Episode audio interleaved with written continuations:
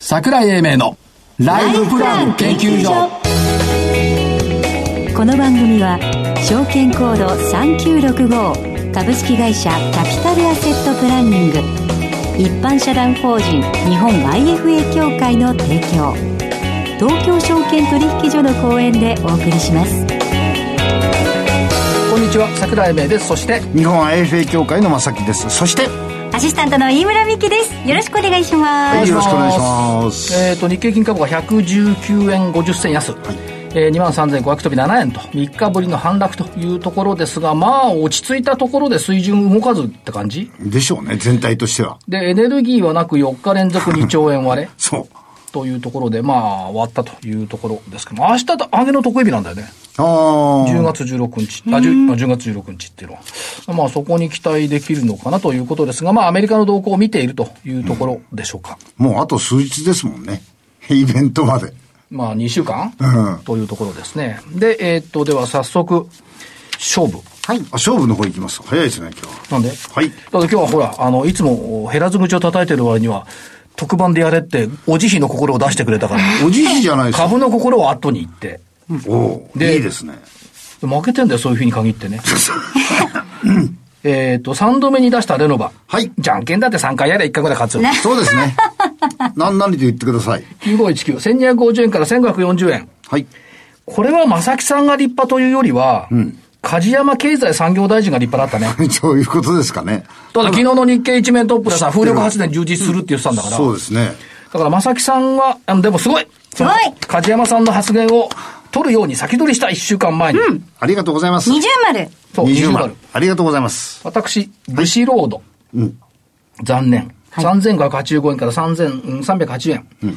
でもね、意外とね、このワイヤレスゲート何も材料ないって言った割にはね、760円から790円丸。ヒューマンメタボ1000飛び95円から1000飛び11円、バツ。バイセル、ここのとこ上がってたバイセルでバツ取るとは思わなかった。4665円から4485円。JMDC は上がりましたね。5240円から5450円。ということで、はいえ2勝3敗 VS100%、100%の勝ち。まさきさん。正木さ長ん長生きできてよかったね。金庫の金庫の今日ルンルンでいらしてましたよスタジオに、嬉しいねやおったやかっしいと思ったん だよ。いつもよりなんかルンルンな姿してるからおかしいなと思ったんですけども。ということで、えー、今週、先週は正木さんの勝ち。そうですね、今週ははい。今週はね、一銘柄、あのーここにもおいでいただいた、あの、グッドパッチってあったじゃないですか。ああはいはいええあのーえー、7351、波恋。た波恋グッドそパうッチ。これで、まあ、あの、ここの会社のあれ、まあ、プロダクトとか経営理念とか、それを形にしましょうっていうふうなことで、まあ、デザインっていう概念が少しずつ変わってくるかなと。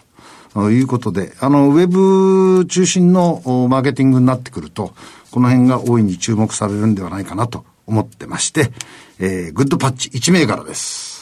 はい会社の話聞くまではデザインっていうのを多分誤解していたと思うんだよね、正木さんもね。僕もそう。でもなんかリスナーの方でもきっといらっしゃったでしょうからぜひあのアーカイブ聞いていただきたいですねそうです、ねあの、商品、どちらかで言うとね、なんかそんな感じがあったんだけど、はいここはそうじゃないなっていうことで、うん。面白かったです面白いかった経です営ね。戦略から入っていくデザイン。はいそうですね。で、私。はい、どうぞ。 8849、日本光電工。パパよい。パパパよパく。よくパパよくパか。パじゃないんだよな。医療用の電子機器とか脳波計とか AED とか生体情報モニター。必ず見てるんだよ。多分週に1回は目にしてると思うよ。はい。えドラマとか。はいああお医者さんのドラマ結構あるでしょピあります。ピーのやつですそかうそう。あの、あの心し心臓の音がピッピッと出るとか。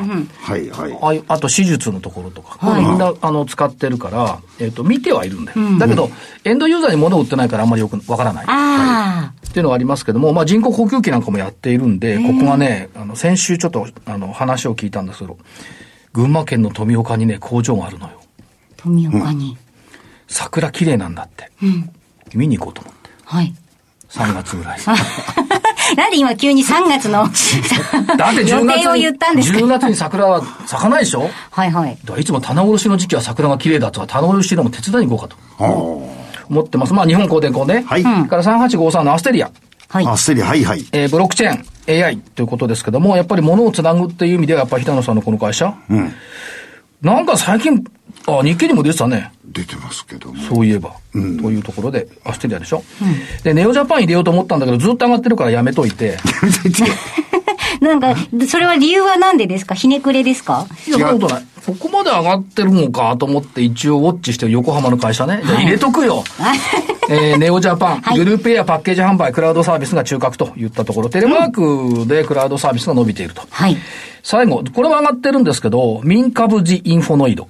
4436。これ知ってますよねみんなの株式とか株単。民株見民て株ます見てますはい。はい。これはね、今までその、ベンダーからのお識者の情報じゃなくって、投資家が欲しい情報、というのを提供している。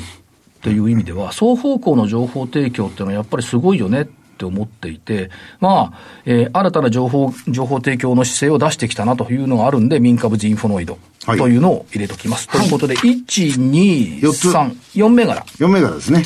ということで、えっ、と、この後は5時比に従って、はい無慈悲じゃありません。特別コーナー今日。はい。そうです。大いに語っていただきます。はい。お楽しみに。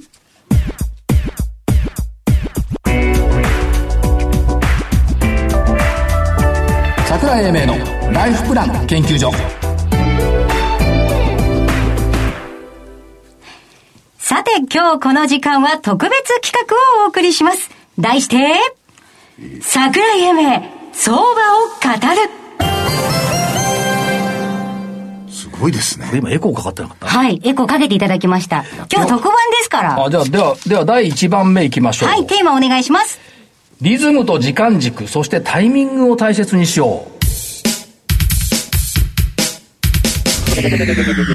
なんかテケテケテケで音が落ちてきたね、はい、いや、でもあの、今のあれですよ、あの、リズムがメインの SE が入りましたからリズムっていうのでいくとね、やっぱりずっと言っているのが、2と5と8の法則っていうのを言っていて。 258? うん株価って200円、500円、800円、1200円、1500円、1800円、はい1万2000、1万5000、1万8000っていう、2と5と8で動くって言い続けてもう15年経ってるんですけども、本当にそうなってんだよね。で、えっ、と、この間までは2万円と2万2000のレンジは抜いたんですけど、これ抜けた。はい。で、今は2万2000と2万5000のレンジにいるんだから、そんなにその上がんなくても騒ぐなよっていうところがね、あると思うんですね。で、これね、いろんなものが記録を更新してきています。で、例えばドル建て日経平均。これね、調べたら記録があるのがね、95年からしかないのよ。うんうんうんで、224ポイント台昨日入ってきて、これ95年以来の最大値。へえ。から、えっ、と、マザーズ指数。これ昨日ですけど、えー一時2006年8月以来14年2ヶ月ぶりの高値。で、この間ちょっと話したかもしれませんが、日経500もバブル時の高値に抜けてきた。つまり、その、リズムと時間軸っていうのは、上に行きたがっているところに来てるねっていうことを見ておく。毎日ね、こういうの記録しているとわかるんですよ。で、えっ、と、もう一個大きいのはね、26周線、22,235円かなは、52銭を上上抜くから22,189円。これ、5月第4週のデッドクロス以来のゴールデンクロス。で、その前のゴールデンクロスは昨年10月の第2週だからまさに今の時期。で、その後日経平均って1200円上がったんですよ。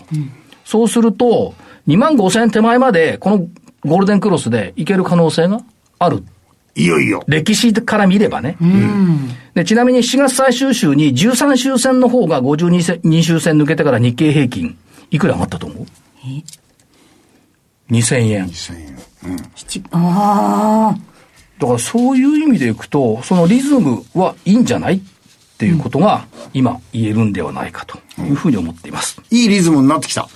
リズムいい。だから毎日つけてないとね、肌感覚ってのはつかないんですよ。ああ、そうですね。で、時々週足とか月足も見とかないと肌感覚がつかないんで、そういうリズムはすごく良くなってきているというふうに思っております。はい。そして、2番目。 2番目。銘柄をどう考えるここれれですはね。、 IR イコール IR。えっとね、もう一つ付け加えたいのは、はい相場は愛に満ちた場所なんだ。それもは愛いに。。ラブ。はい。おー今、無機質だけど、本当は愛に満ちた場所だと。はい。それは企業との相思相愛。はいはいはいそれ。から出会いの場なんです。ああ、ロマンチック。そう、だから愛っていうことで、だから企業を知ることが重要だ。ところが、企業があって、その株価が合成されて指数になるんですけど、どうも指数だけが動いてません。あの、話題になりませんから。で、本当はね、これ、正木さんにうんって言ってほしいんだけど、うん、日経平均が下がっても自分の持ち株が、持ち株が上がっていれば、それでよしというのが大半の投資心理じゃないんですか。うん。でしょ、うんなの に、まあ、どこ見てもみんななんか2万いくらとかね、うん、話しかしてないじゃない。そうじゃないでしょ。はいはいね、個別があって全体があるんだから、個別見ない限りいかんでしょう、うん、って思うんですね。はい、だから、個別株の集合体が指数で多数派生したのが先物だっていうふうに、もう一回原点に帰るっていうことが必要じゃないかと思うんですね。うん、そうですね。私40年前に日興証券という会社に入りましたけども、はい、当時3週間ほど研修がありまして、うん、そのうち2回ね、工場見学だったの。うん、で、行ったのがね、小平のブリヂストンの工場。あらああ、行きましたね。ね。うん、はい。から、えっ、とね、扇島の、当時は日本交換だね。でしたね。 NKK。そう、最新鋭の製鉄所。あの、連続の製鉄をしてくれです。あれが、えっ、ー、と、今 JFE ですけども、あれ見に行って、はい、これこそね、日本経済だと思った。はい。ところが、今や工場見学する、まあ、あの、投資家さんはいると思いますけども、あんまりいないんじゃない人。ああ、うん、あんまり企業さんもやらないですね。いや、結構やってるんですよ。やってるんですか光電工なんか結構やってるの。日本光電なんかやってるから、うん、からその意味では、やっぱ個別の企業っていうのを、うん、やっぱり身近に感じる。うんどこに何があって何をやっているかっていうことを感じないといけないし、みんなね、表面上しか見てないんだね。痛感した。先週ね、日曜日あるところであの IR やりましたけども、うん、土日でやりましたけども、はい、やっぱりね、実際に聞いてみたり、工場を見てみたりしないと、その、活字になったものだけ見ていても、うん、本当の理解はできない。そうですね。だから痛感したのは会社、私でさえよ。はい、これだけ年間何200か300会社さん回ってるけど、会社知らないと思った。うん、うんで特に現場はね。うん。で、もう一つはね、その、その後ね、2個紹介入りました。はい。工場見学2個行きました。うん、はい。配属になったのは京都支店でした。はい。そしたらこれがまた会社に行くようになっちゃったのよ。今のね、GS 弱さ、日本電池。はい。あれ、京都にあるんです、本社。から、島津製作所。これも本社。はい。何やったか。まあ、工場も見たんですけど、食堂行って朝から晩まで座っていて、うん、従業員の墓場整理やったの。あ、昔は結構やりましたね。で、やっぱね、そうすると働いてる人の気持ちとかね、うちの会社こうだよっていうのが新人にして分かった。うん、そういうのをやっぱり見ていかなくてはいけないよねっていうのが心に刻まれた。うん。っていうとこですね。現在の桜井さんを育てる第一歩がそれだった。うん、食堂だよ。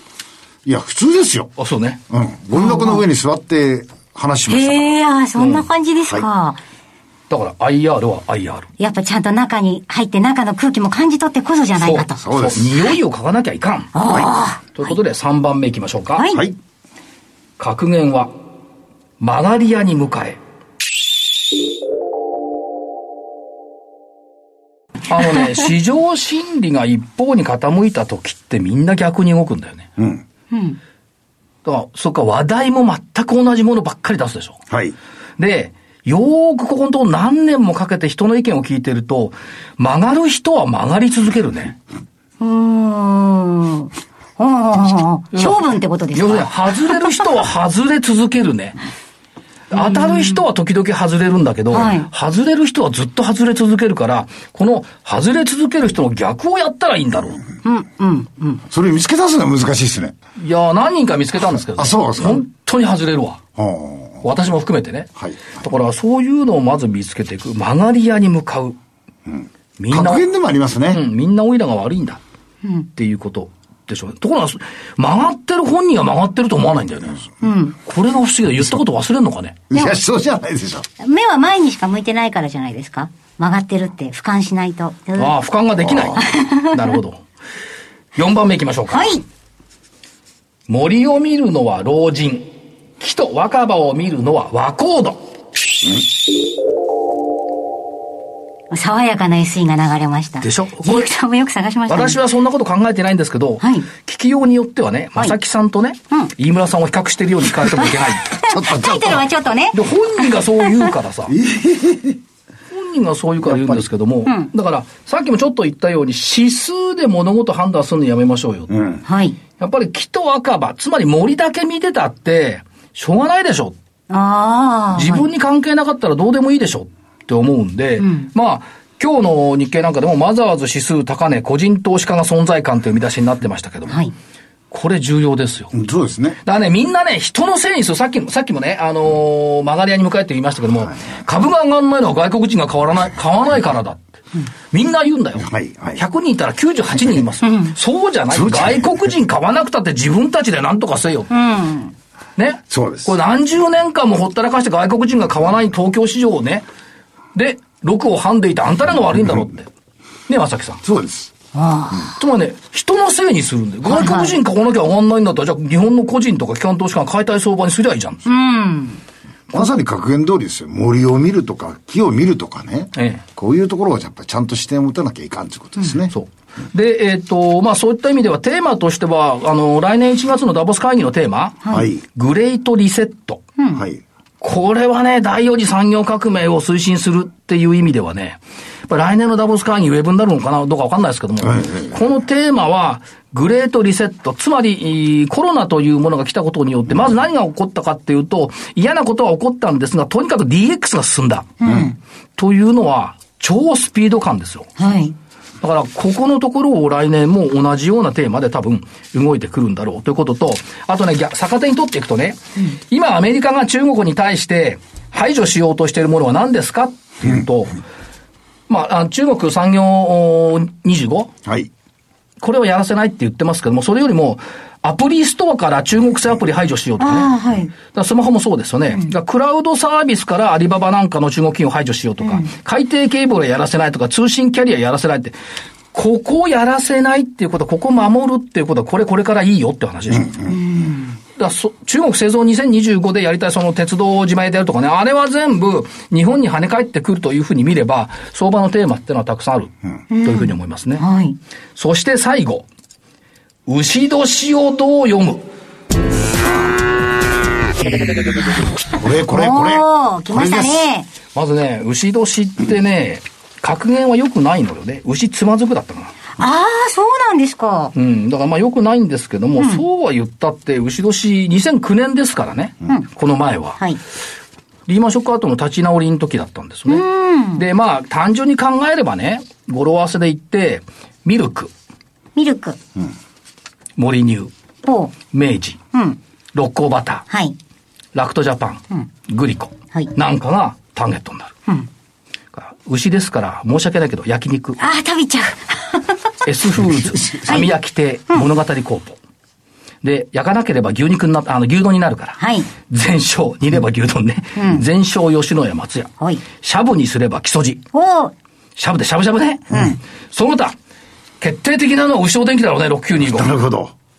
それから、えーっと、1997年、85年、73年、81年、あ、61年に設立された会社。全部牛年ですね。牛年生まれの会社ってね、結構、たくさんありますよ、古いところなんかみんな知ってる会社多いと思うんですけども、えー例えば、えー、ホギメディカル359さんとかね、はいそれから、えー、住友精密6355とかね、ユニチャーム8113、こんなところは昭和36年から1961年、設立はいというところですから、こんな、まさきさんがよく言う日本システム技術、ん4323、これ1973年。はい。ですし、まあ、そういったところ、これね、あの、設立年って調べると出てくるんで、出てきますね見てもらえればよろしいんではないのかなというふうに思っています。えー、後ろしかを芳しくないですけども、えっ、と、9年前にこう、あ、10 12年前にか書いていたこと。はい下手に動くと、前半は怪我のもとかもしれ ない。牛はつまずきとは喧伝されないものの、やっぱり、牛氏はい。の精神で嬉しい年にしたい。なるほど。で、まあ、10月、アメリカの節営売りもあるかもしれないですし、投資の売りあるかもしれないですし、しかし10月相場難聴でも大統領選で11月3日に決まってくればいいんじゃないのっていうのがありますし、アノマリーからいくと、ブラックマンデー記念日の相場は高い。来週の20日。ということが言われてますし、10月19日マンデーなんだよね。ブラックマンデーのマンデーなんだよね。これが似ているというところ。で、9月に下落したら10月下落しやすいってことは、9月上昇だから10月も上昇しやすい。10月上がれば来年の2月は高い。ということで、えー、最後、牛年は儲かる。なるほど。とっても未来が明るくなりますね。はい。ということで、えー、スペシャル版終わらせていきます。ありがとうございました。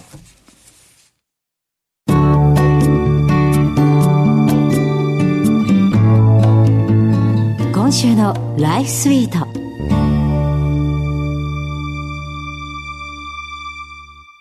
さて、このコーナーでは、キャピタルアセットプランニングが開発したライフプランシミュレーションツール、ライフスイートを実際に使い、よりリアリティのあるライフプランニングのノウハウを皆さんと一緒に共有していきたいと思います。えー、本日も、えー、キャピタルアセットプランニングの金井さんにゲストにお越しいただきました。今日もよろしくお願いいたします。よろしくお願いいたしますあの、先週までの放送では、もう、デザインはゴールというシステムがいかに便利で、えー IFA さんたちにとっても、えー私たち相談者にとっても大変ありがたいシステムだっていうのがよく分かったんですけど、また具体的に教えていただけますかはい。デザインはゴールですけれども、まあ、いろいろなイベントが入力できますと。で、まあ、イベントに応じて、その達成確率が、えー表示されるというシステムになってます。あの、当然達成確率が、えー高い場合、低い場合、いろいろ出てくると思いますけれども、はいまあ、当然低い場合は、よりどうやったら高くしたらいいかという話が、えー中心になってくるかと思います。そういった中でですね、デザインはゴールの方では、What if 分析という機能をですね、えー新たに追加して、結局新しく一つのですね、えーやり方のではなくてですねこれを別のやり方でこう変えたらどう変わるんだろうという形のですねシミュレーションを一つ、えー機能として追加させていた要だいすておるりにます入力条件を変更した場合に、どういう結果になるかっていうことが見えるよおっしゃる通りうになるってですこねあ、と。what if って英語ですね。what と if。そうですもしもこうしたらどうなるってことですかそうです。はあ。え、それでも瞬時にできるわけですよね。そうですね、まあ、具体的にはその今までのえー平均投資額に加えてですね追加投資額でいくら加えたらどうなるだろうかと、あるいはそのいくら減らしたらどうなるだろうかというところとですね、まあ、あとはそのリスク許容度に基づく質問というのを8つ用意させていただいてますけれども、あのそちらに関しては自動的にどういうタイプ、まあ、あのライフスイートでいう投資スタイルという5つはいはのいケースケースがあったと思いますけれども、まあ、そちらのケースを自動的に判定するんですけれども、それ以外のケースでどうなるだろうというシミュレーションもすることが可能になってます。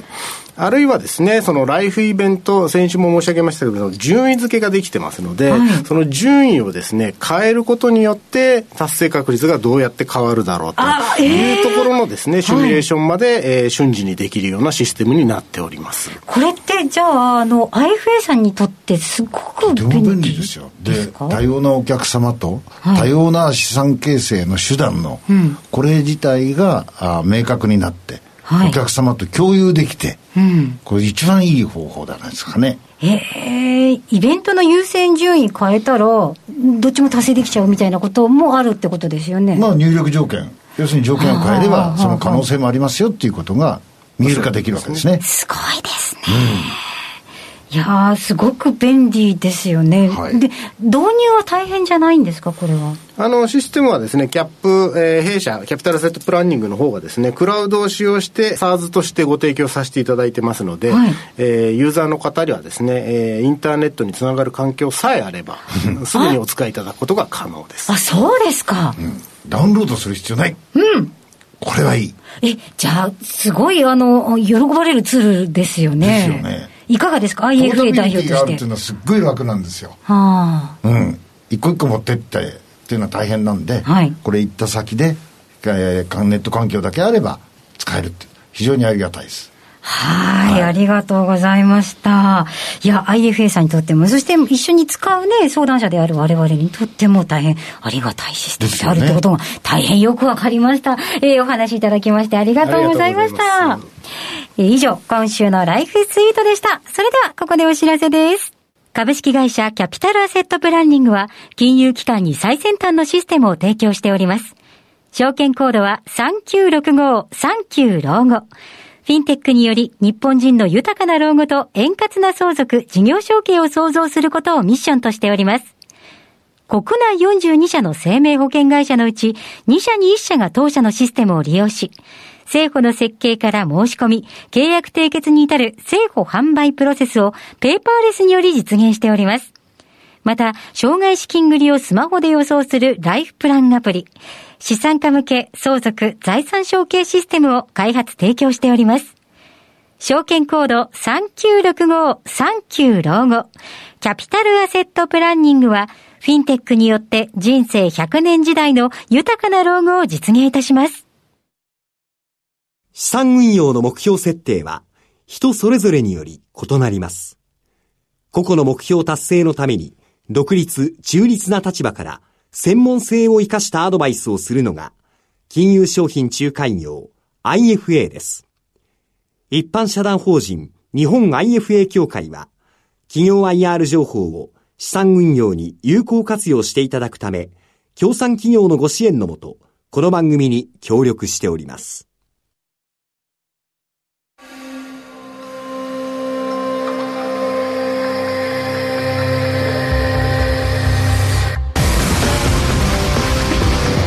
桜井英明のライフプラン研究所この番組は、証券コード3965株式会社キャピタルアセットプランニング、一般社団法人日本 IFA 協会の提供、東京証券取引所の講演でお送りしました。なお、この番組は、投資、その他の行動を勧誘するものではありません。投資にかかる最終決定は、ご自身の判断で行っていただきますようお願いいたします。ということで、ご自費に従って、特番でございましたス。ペシャルにやらせていただきましたけども、すごい情報量でしたいねや。ーねぜひこういうね、特番を、おタイムリーにはい組んでいけたらいいなと思ってそまうすでけすどねね。聞いてて面白かったです。いやーもういらないっていう人が。がね、正木さんのところにね、メールが殺到するかもしいれやないいや。 いやあれはもういいからちゃんと IR やってくれみあたいなの、ぜひ、あの、なんか、面白かったっていうコメントいただきたいですね。そうです本当に。でもあれですよねその IR でね企業の話を聞くことも重要なんですよで相場の話を聞くことも重要なんです、で聞きっぱなしにしないで、はいやっぱね自分で咀嚼するあで今情報をいろいろ言ってました大した情報じゃないんですけど朝からやっぱりね数字見てる、で寄りつく前にはシナリオをちゃんと立てる自分であ。あーいやだから人が立てたシナリオは反対にすると当たるねとかね、いうのが出てくるし、あの、週足があの超えたよね、みたいのも分かってくるわけですよ。つまり、人任せにしないで、自分でやる。じゃ一番単純なのは今日高いだろうなと思ったら安い時あるじゃない、これって自分のシナリオあるいは自分の勘が狂ってるんですよ、ーはい。なそれよく読んで自分であの振り返ることも大切ですね考え方をまあ、年を取るとそういうことも出てくるん です。はい、いやでもなんか桜井さんが朝4時に起きている理由が分かりましたそうこだかられだけの情報量を朝にやられてるわけですねそうよ。だから、まだ夜も明けきらの星空を見ながらね、一、日をこう、どう過ごすかはいっていう。だから、9時にはもうほとんど終わってんのそいのや時ーでもなんか豊かな生活ですねなんかいや、あのね、愛がある場所ではい、出会いをしようと思ったら、はいそれぐらいしなくっちゃ。それから夜早く寝ていいんだよ。あそうですもうさ、引けま、引け、寄ったニューヨークなんか見てても全く意味ないから。とはみんなその指数に頼りたがるし、誰かがニューヨークで行ったことを今日の金閣劇場のように言うからね、そうじゃないっていう、ニューヨークも自分で解釈しなくちゃいけないよっていうところがね。つまり他力ではなく自力はいということで、何をしてもいいからとにかく自分で決断、自力をね、大切にするっていうことですね。ということで、えー本日はこの辺りで失礼します。お相手は、えー所長の桜井英明、そして、日本 FA 協会の正木明夫そして、えー、アシスタントの飯村美樹でしたまだ時間がありますけども、はいそれでは、来週のこの時間まで、はいごきげんようう